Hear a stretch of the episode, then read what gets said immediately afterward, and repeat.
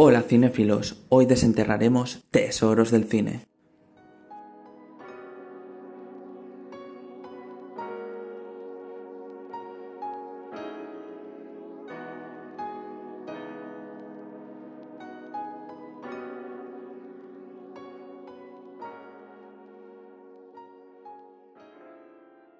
Hola cinéfilos, mi nombre es Alejandro Prado y esto es Tesoros del Cine.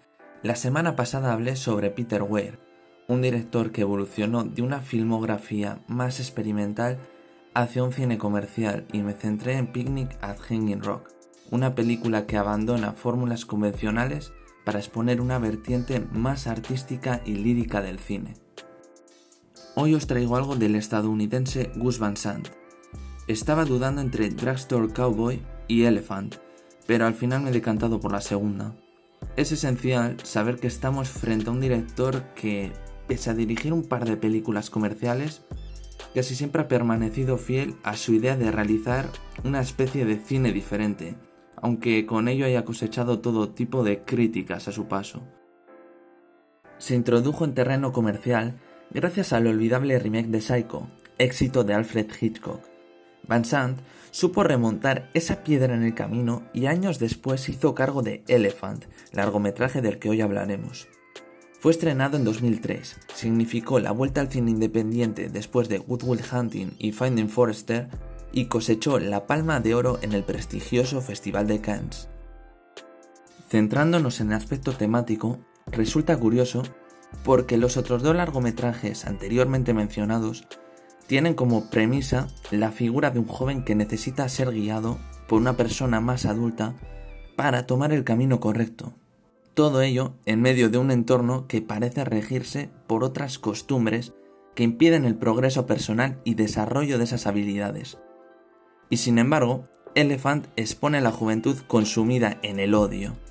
La película narra el plan de dos jóvenes para acabar con la vida de sus compañeros y maestros de instituto está basada en el suceso real que aconteció durante el año 1999 en Columbine, perteneciente al estado de Colorado. Gus Van Sant venía a trabajar con Matt Damon, Ben Affleck, Sean Connery, Matt Dillon y Nicole Kidman, entre otras celebridades consolidadas. Ahora nos encontramos con un montón de caras desconocidas para el público casual, y es que, tras el visionado del largometraje, nos quedamos más con el ejercicio estilístico que expone y no con los personajes en sí, aunque estos son importantes para desencadenar los acontecimientos. El título Elephant hace referencia a un cuento en el que cinco ciegos se encuentran un elefante. Cada uno de ellos da una descripción del animal tratando de dar a entender que se trata de ese elefante, y sin embargo, Ninguna de esas cinco personas es capaz de ofrecer una imagen total de esa realidad, por lo que hay que unir los aspectos comunes de esas cinco descripciones para obtener los resultados. El director, en este caso, juega con la suma de las partes para hallar un todo. Se trata de una película coral, y aunque el principal protagonismo recae sobre los dos chicos de carácter más social que ejercen el tiroteo, también observamos la vida de los compañeros de instituto. Muestra una juventud un tanto decadente y diferenciada en bandas urbanas o grupos sociales estereotípicos. Tienen lugar todos los tópicos habidos y por haber en la juventud norteamericana. El chico atractivo, al que se le dan bien los deportes, su novia, que ejerce como cheerleader, los nerds de biblioteca, pero son esas interacciones las que van tejiendo una historia y provocan el atractivo de esos clichés.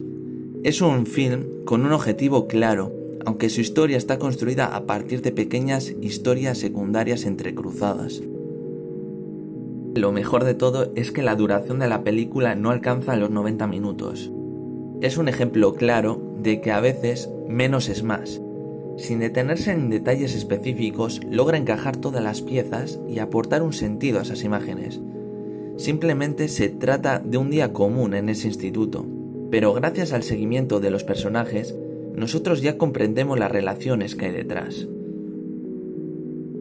Estos personajes se muestran fríos e indiferentes ante los aspectos cotidianos de los que forman parte, pero Van Sant logra un efecto de cercanía y calidez gracias al uso de los movimientos de cámara. Es el traveling, con cámara en mano, el que acompaña a los personajes, ya sea de frente o de espaldas, y se posiciona como responsable de esos largos planos secuencia, que permiten el seguimiento de esos chicos de instituto por el espacio en que se encuentran.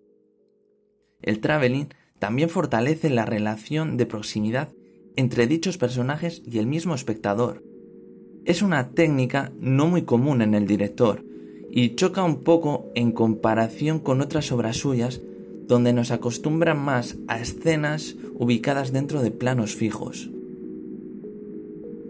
Su final resulta la parte más impactante en cuanto a acción. Por un lado, a nivel estético, con la cantidad desmedida de fuego y violencia como símbolo de venganza, y por otro, a nivel emocional, cuando vemos contra las cuerdas a algunos de los personajes que antes seguíamos. Y esa combinación de violencia con música clásica y ambiental, he de reconocer que me agrada como espectador frente a la pantalla. Lo percibo como un intento de convertir ese exceso de crudeza en arte, y me recuerda profundamente a A Clockwork Orange de Stanley Kubrick. Sin embargo, también resulta inquietante el sentimiento de satisfacción que provocan las muertes ajenas en uno de los protagonistas.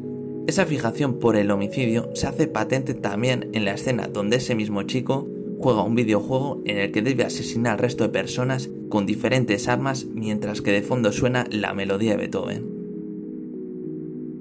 No es una película de fácil digestión, así que recomiendo ver Elephant sabiendo que se tiene delante una obra que está más cerca del documental que del blockbuster con récord de taquilla en verano. Para adentrarse en la filmografía de Gus Van Sant, optaría antes por películas de un tono más amigable y familiar, como las ya mencionadas Good Will Hunting y Finding Forrester. Y con esto ya hemos sacado a relucir los rasgos característicos de Elephant, por mi parte ha sido un placer y si os ha gustado no dudéis en seguir el próximo episodio de Tesoros del Cine, donde desenterraremos otra película escondida. Hasta pronto cinéfilos.